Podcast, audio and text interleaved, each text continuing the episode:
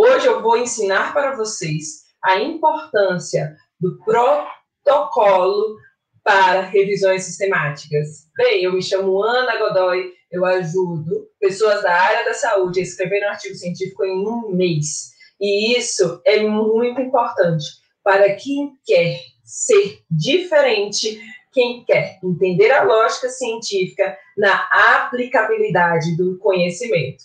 O episódio de hoje do Artigo em Foco, ele é voltado para que a gente conheça um pouco mais sobre o protocolo de revisão sistemática. Por que, que existe um protocolo de revisão sistemática? Qual é, de fato, a função desse protocolo no nosso dia a dia e principalmente quando nós estamos desenvolvendo uma revisão sistemática? É sobre isso que a gente vai conversar hoje e vai bater esse papo aqui no episódio de hoje. Bem, então, o primeiro passo que a gente deve entender é o que, que é um protocolo, de fato. O que, que isso significa na prática? O protocolo são regras, regras que a gente precisa seguir na tentativa de ser transparente com o outro diante de uma circunstância. Então, vamos supor, existe um protocolo do Ministério da Saúde sobre todas as etapas que você deve seguir para o acompanhamento pré-natal. Então, toda gestante deve ser assistida conforme aquele protocolo. São normas, regras mínimas que a gente deve seguir para garantir a transparência e a qualidade daquela informação que nós estamos produzindo, daquela informação que nós estamos gerando para o outro. Então, se eu tenho um protocolo, como esse do Ministério da Saúde, e eu sigo esse protocolo na prática, eu consigo visualizar ali que tudo que é premissa, o que é mínimo, será seguido para que eu consiga atingir o objetivo. Da mesma forma como a revisão sistemática. A revisão sistemática exige que a gente adote um protocolo prévio, não é somente pensar, ah, eu vou criar isso aqui da minha cabeça, mas qual é o planejamento dessas etapas dentro de um protocolo de revisão sistemática. Vamos pensar assim.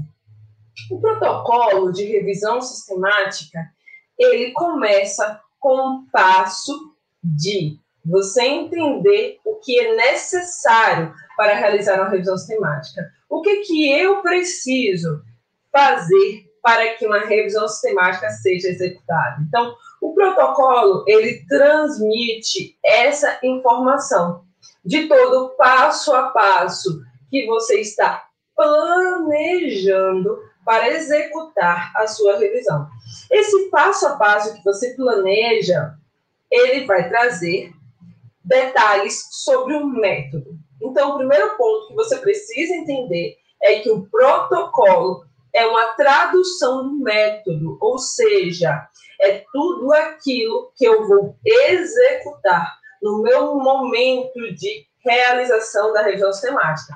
Todo passo a passo, com todos os detalhes que eu preciso trabalhar. Uma revisão sistemática tem uma série de critérios, uma série de informações que a gente não pode deixar de executar. Se eu deixo de executar uma etapa, ela deixa de ser uma revisão sistemática. E o protocolo vem na tentativa de tornar toda essa informação clara para o seu leitor. Por quê? Como ele é prévio à etapa de execução, você deve certificar que esse leitor poderá ter acesso às suas informações previamente à publicação da sua revisão sistemática. Então, daí nasce essa ideia de um sistema que integre todas essas fontes de informação.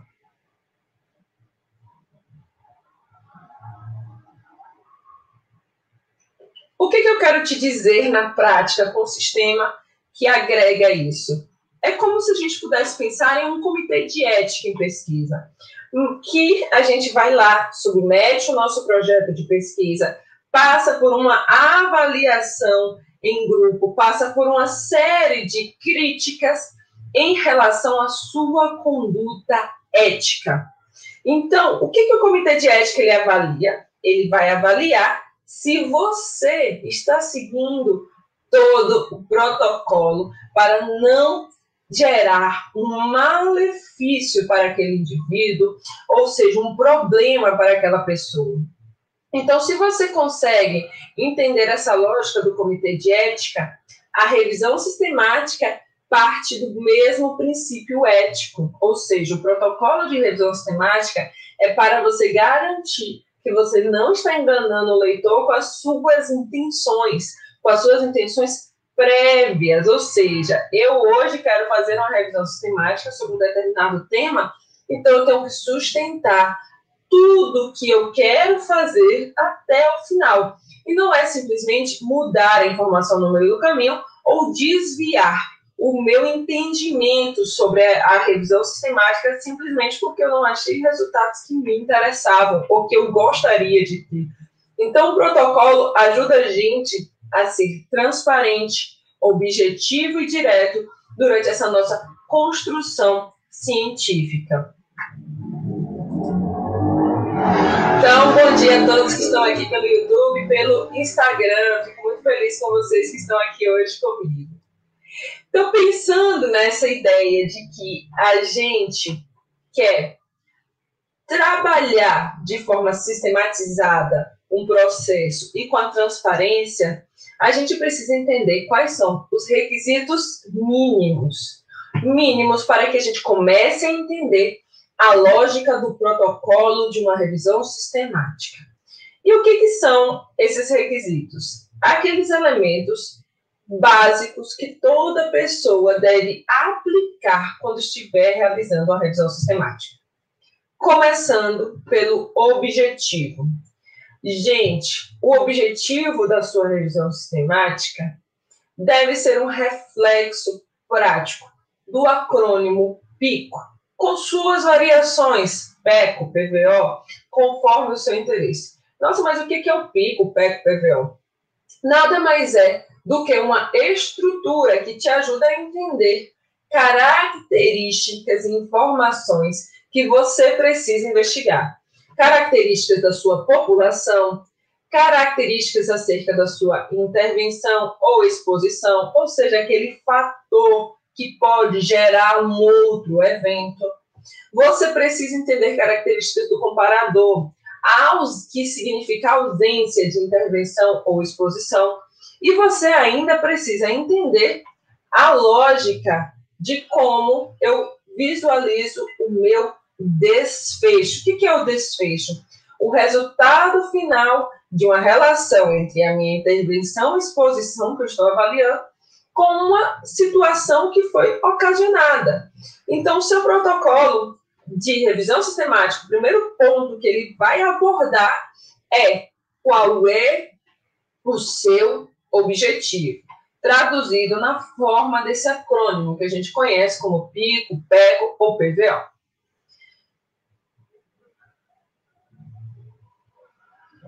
Revisão sistemática é um tema que interessa a muitas pessoas, porque é muito bacana desenvolver. Hoje, no curso, na turma agora do DPA 1, 50% da turma está realizando a revisão sistemática. Isso é muito bom, muito bom, porque é uma forma que a gente está vendo da expansão do conhecimento acerca da revisão sistemática. Mas a gente não pode cair na ilusão de que uma revisão sistemática é feita de qualquer forma. Eu reviso muitos artigos científicos. E todas as vezes que eu reviso um artigo científico, especialmente de revisão sistemática, eu percebo que as pessoas não entendem a lógica e o método envolvido dentro de uma revisão sistemática. E isso acontece porque ela desconhece esse passo a passo, desconhece qual é o caminho que eu devo percorrer para poder desenvolver uma boa revisão sistemática.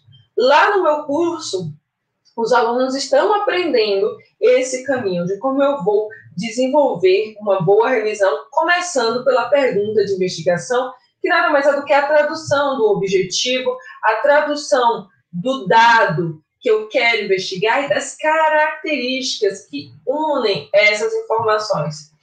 A revisão sistemática é a tendência, a tendência dos últimos tempos e do futuro, de como a gente vai compilar informações de uma forma prática e que a gente consiga trazer a evidência científica de uma forma mais segura para o nosso público científico, de uma forma geral, sobre um determinado tema, uma determinada circunstância que eu esteja querendo avaliar.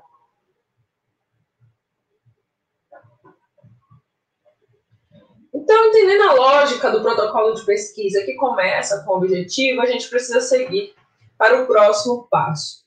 Quando eu falo aqui para vocês repetidas vezes que a revisão sistemática ela é rigorosa nesse processo, é justamente porque ela exige o nosso conhecimento sobre o método. Eu falo muitas vezes, repetidas vezes, que o método é o que o aluno, a pessoa, ela deve mais focar no seu aprendizado. Se ela entende bem o método, todo o resto do artigo vai fluir com muito mais tranquilidade e compreensão. E a revisão sistemática é um tipo de artigo que traz um método muito forte e que exige que você tenha um conhecimento prévio de epidemiologia, se você quiser fazer uma revisão sistemática quantitativa, um conhecimento prévio dos estudos qualitativos, se você quiser realizar uma revisão sistemática qualitativa. Então é isso, existem dois tipos de revisões sistemáticas que a gente vai poder aplicar, vai poder avaliar, e tudo isso precisa ser compreendido do ponto de vista metodológico pelas pessoas. É diferente de você não você querer fazer uma revisão sistemática e não entender quais são os elementos básicos que devem ser inseridos ali. E aí faz de qualquer forma, inclui qualquer tipo de artigo, e não é bem assim que a gente deve trabalhar em uma revisão sistemática.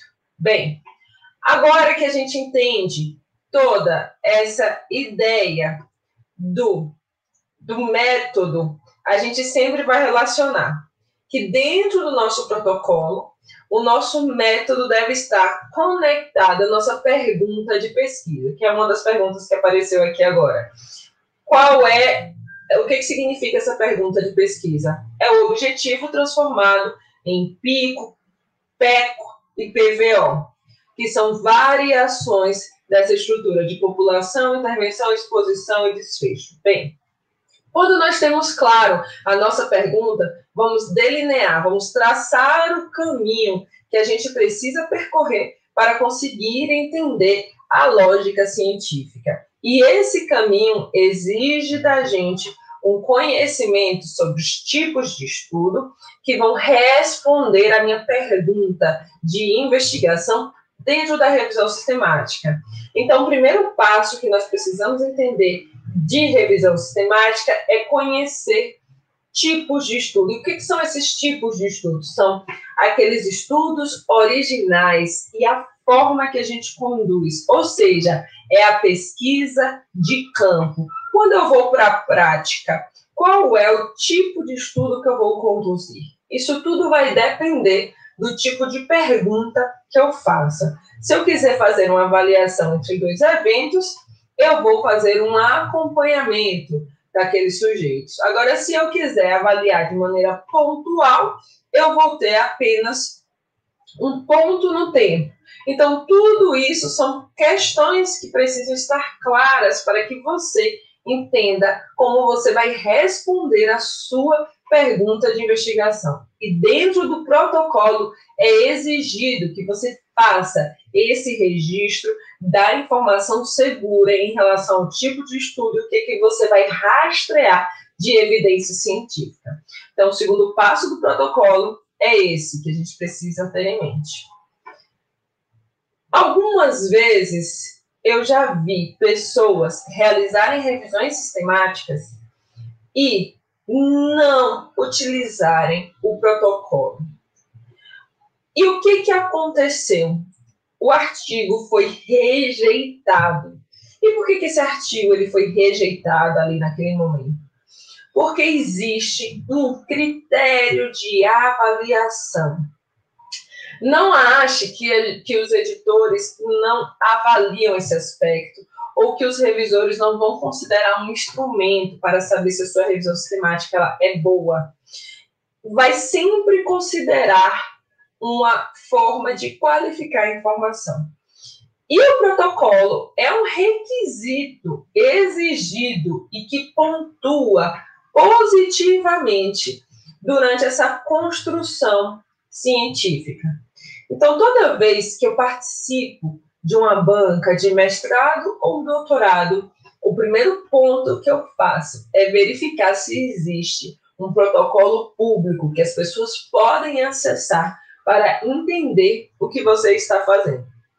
Aí você vai dizer assim: ah, professora, mas se alguém vê o que eu estou fazendo, vai acontecer de me copiar. Não, gente. Não vai, porque mesmo que aquela pessoa possa copiar a sua pergunta de investigação, ela não vai ser capaz de copiar o que você vai gerar de conhecimento, o que você vai escrever, a interpretação que você vai dar, o que, que você vai aplicar durante essa construção. Então, eu sempre avalio se o aluno tem o seu protocolo disponível, o seu protocolo publicado em uma plataforma que já já eu vou contar para vocês. Como construir uma pergunta, um string, quando há duas variáveis, sendo que cada uma possui subcategorias importantes?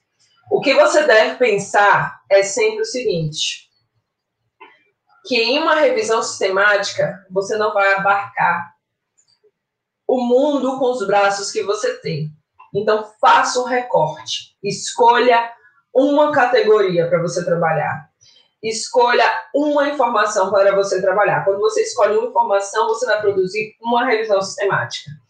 É muito comum as pessoas acharem que vão realizar uma revisão sistemática com inúmeras possibilidades de análise. Você tem que entender o seguinte, que a revisão sistemática ela é um recorte.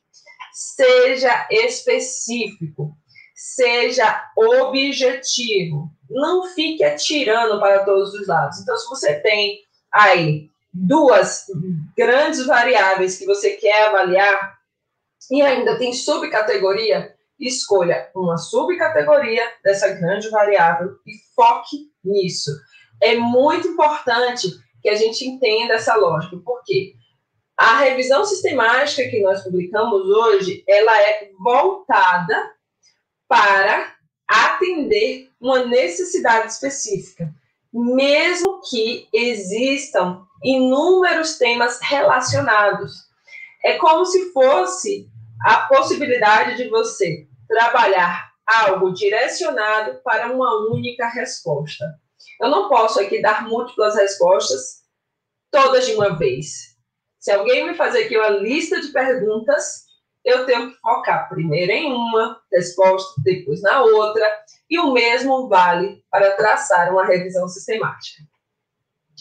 Bem, pensando no protocolo de pesquisa que você está executando, que você delimitou a sua estrutura pico, PEC, PVO, que você delimitou ali o tipo de estudo, você vai traçar o caminho para aplicar técnicas robustas de avaliação do que você precisa executar.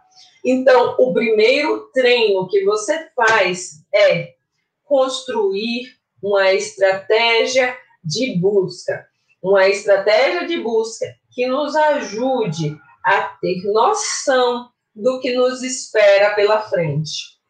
Eu tenho um e-book, tenho o link disponível na bio do Instagram. Também esse e-book está disponível no site do Ciência em Texto. Vocês podem acessar gratuitamente, que lá eu ensino como você começa a construir de forma eficiente uma estratégia de busca focada para a sua necessidade. Lá tem informações sobre como você deve localizar descritores, aplicar filtros, Então, gente, o próximo passo, pensando na estratégia de busca, é você conseguir identificar esses descritores e aplicar toda essa informação, traduzindo a sua pergunta de investigação. Você vai pegar, um, fazer uma conexão sobre um termo que é reconhecido na literatura com aquilo que você pensa, com aquilo que você visualiza cientificamente. E, e a partir disso, você vai inserir aquela informação para conseguir captar os artigos que têm relação com aquilo que você deseja investigar.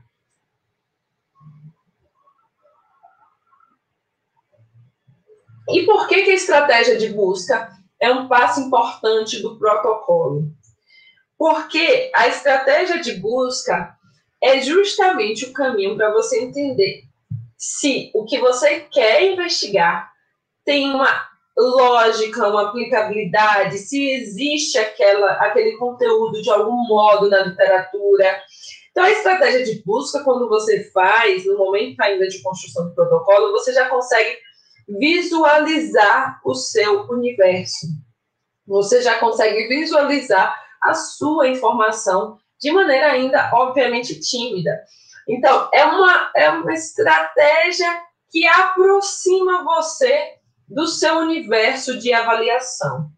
É claro que depois disso, sua estratégia ela precisa ser refinada, precisa passar por um recorte um pouco mais aprofundado em relação à aplicabilidade, que aí a gente chama de avaliação de sensibilidade dessa estratégia, ter uma estratégia sensível, capaz de realmente captar o que você precisa e minimizar a possibilidade de outros efeitos que a gente começa a pensar. Então, seu protocolo precisa prever essa estratégia.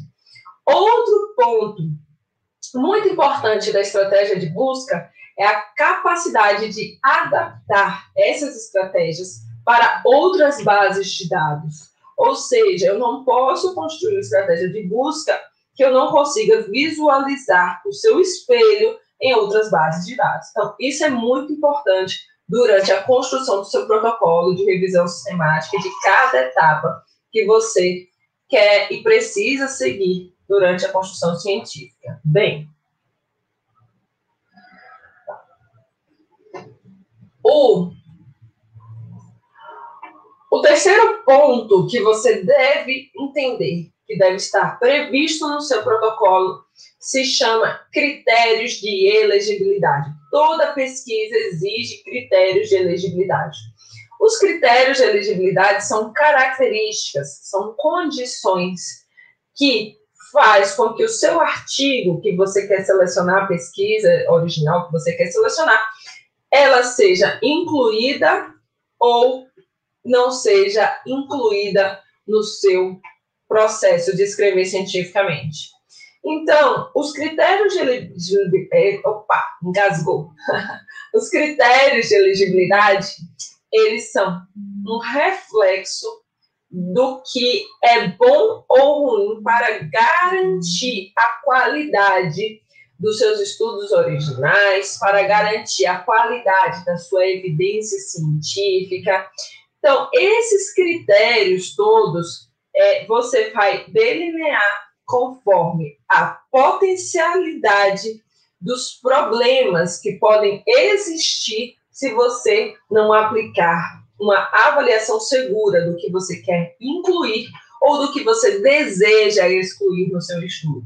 Então, dentro da revisão sistemática, a gente deve classificar o tipo de publicação, por exemplo, se aquela publicação ela pode ou não ser algo que a gente não considere diante daquilo, como, por exemplo, uma outra revisão bibliográfica sobre o assunto.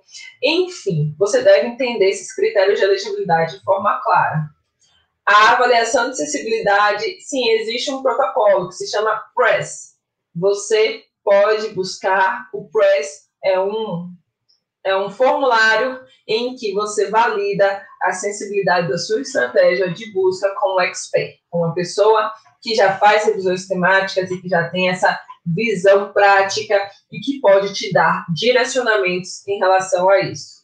Então, é interessante que isso seja feito também durante essa avaliação.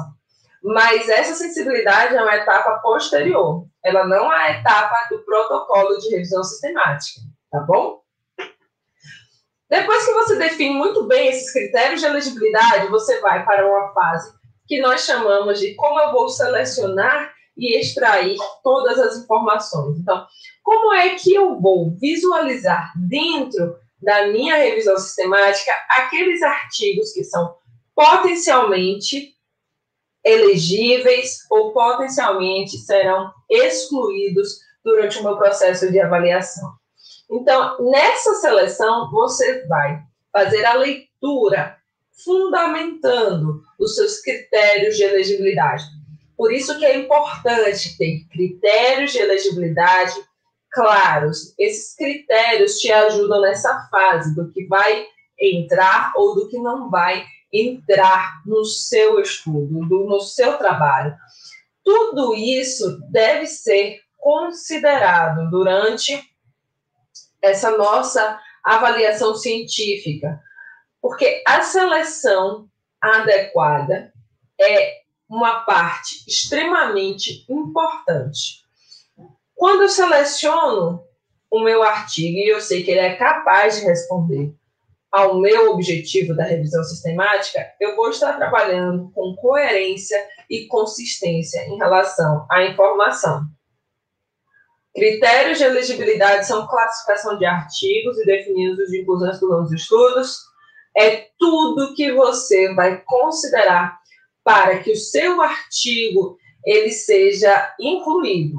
Vai desde características dos estudos originais até características dos tipos de publicação e do tipo de informação que está sendo disponibilizada. Então, tudo que pode gerar uma distorção no seu resultado ou uma dúvida, você deve pensar se o seu trabalho, aqueles trabalhos selecionados serão elegíveis ou não. Então, por exemplo, uma revisão bibliográfica em que o leitor traz a sua intenção de escrever sem sistematizar o processo é uma informação que pode não ajudar você na sua evidência científica. Então, isso possivelmente pode não ser uma opção de artigo que você queira trabalhar dentro de uma revisão sistemática. Revisões sistemáticas focam em pesquisas originais, estudos com, é, com base em pesquisas de campo direcionados para essa prática. Bem, entendendo essa lógica científica que nós estamos conversando, é que você vai tomar uma decisão prática sobre seus critérios de elegibilidade, sobre todas essas informações que você precisa trazer. O protocolo também envolve a questão de como você prevê a extração dos seus dados. A extração dos dados é como eu vou coletar as informações para que o meu leitor entenda de forma prática o que eu preciso apresentar durante a minha construção científica. Então é interessante que a gente veja a extração de dados como a etapa que vai ser um divisor de águas na qualificação da minha informação. Durante essa extração de dados, eu também faço paralelamente à avaliação da qualidade metodológica. Então, é durante a extração de dados em que eu estou lendo o artigo, coletando aquilo que eu preciso, é que tomo, eu tomo uma decisão mais robusta sobre o que eu preciso informar para o meu leitor. Essa fase de leitura e distração é importante que seja feita por pessoas que estejam envolvidas na revisão sistemática de uma forma mais aprofundada. Que aí a gente chama do revisor 1 e o revisor 2. O revisor 1 e o revisor 2 são aquelas pessoas que avaliam todos os passos e executam aquela etapa que você precisa dentro da revisão sistemática. Então, a extração é você retirar essa informação, revisor 1, revisor 2, retirar essa informação do artigo de modo que fique claro para o leitor e seja trabalhado de forma suficiente. Já a avaliação da qualidade metodológica, você vai utilizar instrumentos, instrumentos importantes que você também precisa prever no seu protocolo. Como você vai dizer se esse artigo ele tem uma boa qualidade ou se ele não tem uma boa qualidade? Você vai trabalhar essa informação com instrumentos conhecidos, por exemplo, o do Instituto Jonah Briggs, ou o Newcastle Tower, ou ainda o ROB 2.0. Então, são inúmeros instrumentos que a gente trabalha, que a gente visualiza e aplica conforme o tipo de estudo que nós estamos realizando. Depois que você constrói toda essa linha do tempo no seu protocolo, seguindo esse passo a passo, que ele vai ser, no fundo, também depois um reflexo da sua revisão sistemática de forma mais consistente e aprofundada, nós vamos avançar para as possibilidades de análise dos dados. Você vai fazer uma síntese qualitativa ou uma síntese quantitativa. Veja que existe uma diferença entre uma revisão sistemática de estudos qualitativos para uma síntese qualitativa. E eu vou te dizer agora essa diferença. A síntese qualitativa é você descrever as características do estudo. A revisão sistemática qualitativa é aquela em que você vai buscar estudos com a natureza, o tipo de estudo qualitativo e vai construir toda essa trajetória de identificação da evidência científica. A síntese quantitativa, ela é representada pela meta-análise. Ou seja, você vai realizar a parte mais delicada da revisão sistemática, que é como eu entendo a aplicabilidade de um resultado quantitativo para gerar uma evidência científica. Então, depois que você toma como base todo esse protocolo e você faz essa previsão antes de fato de iniciar a sua revisão sistemática, você está preparado para dar o próximo passo, que é iniciar a execução de todas as etapas. Agora, a gente precisa registrar esse protocolo aonde? Porque isso precisa estar previsto, isso precisa estar é, planejado e precisa ser público. Não pode ser algo simplesmente que eu fiz, mas não mostrei. Se eu não mostro, não, não tenho garantia de que foi feito. Então, existe. Quem está acompanhando pelo YouTube, Facebook, vai visualizar. Existe um site internacional muito conhecido da Universidade de York, em que foi feito, em conjunto com a equipe de pesquisadores, uma definição de cadastro e de registro de informações sobre revisão sistemática. Então, você está aí desenvolvendo a revisão sistemática e está na dúvida se uma pessoa está fazendo a revisão sistemática com um tema parecido com o seu, você vai lá nesse cadastro e verifica se a informação sobre aquele tema já está sendo trabalhada e, e, e além disso, não é só ter uma revisão sistemática sobre o seu tema, é se está sendo trabalhado da forma que você quer trabalhar. Então, lá nesse site você vai visualizar isso. Então, não impede que revisões sistemáticas sobre o mesmo tema seja feito. O que você precisa ter clareza sobre o enfoque que está sendo dado, qual é o direcionamento. Por isso que quando você é mais específico, você consegue trazer a informação de uma forma muito mais clara para o seu leitor e aumenta a sua possibilidade de escrever revisões sistemáticas e de publicar essas revisões sistemáticas.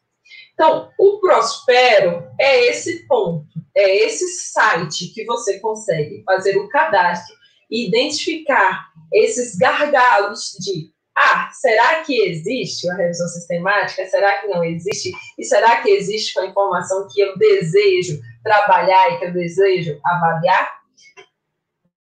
Bem, quando você termina isso, que você consegue visualizar todas essas, tirar todas as suas dúvidas e vencer essa barreira, e identificou que não existe uma revisão sistemática sendo construída, fundamentada nessa ideia que você está pensando, nesse tema que você está pensando, você vai avançar para a etapa de registro da sua revisão sistemática no Próspero ou Prospero, vai depender da língua que você quer falar. Então, lá você vai cadastrar o seu protocolo, ele vai gerar um número, e esse número deve ser obrigatoriamente registrado na sua revisão sistemática. Quem está no meu curso, agora no DPA 1, vai vivenciar essa experiência. Estão construindo o seu método de revisão sistemática e a gente vai aplicar tudo isso dentro desse protocolo. Então, por isso que é muito importante, gente, compreender essas etapas previamente para que a gente preencha um protocolo mais rico, muito mais elaborado e robusto durante essa nossa construção científica. A gente tem que sempre mostrar transparência, coesão e coerência no momento de escrever o nosso artigo científico. E não é diferente quando nós estamos trabalhando com a revisão sistemática. E uma revisão sistemática ainda deve ser mais é, cuidadoso esse processo. Por quê?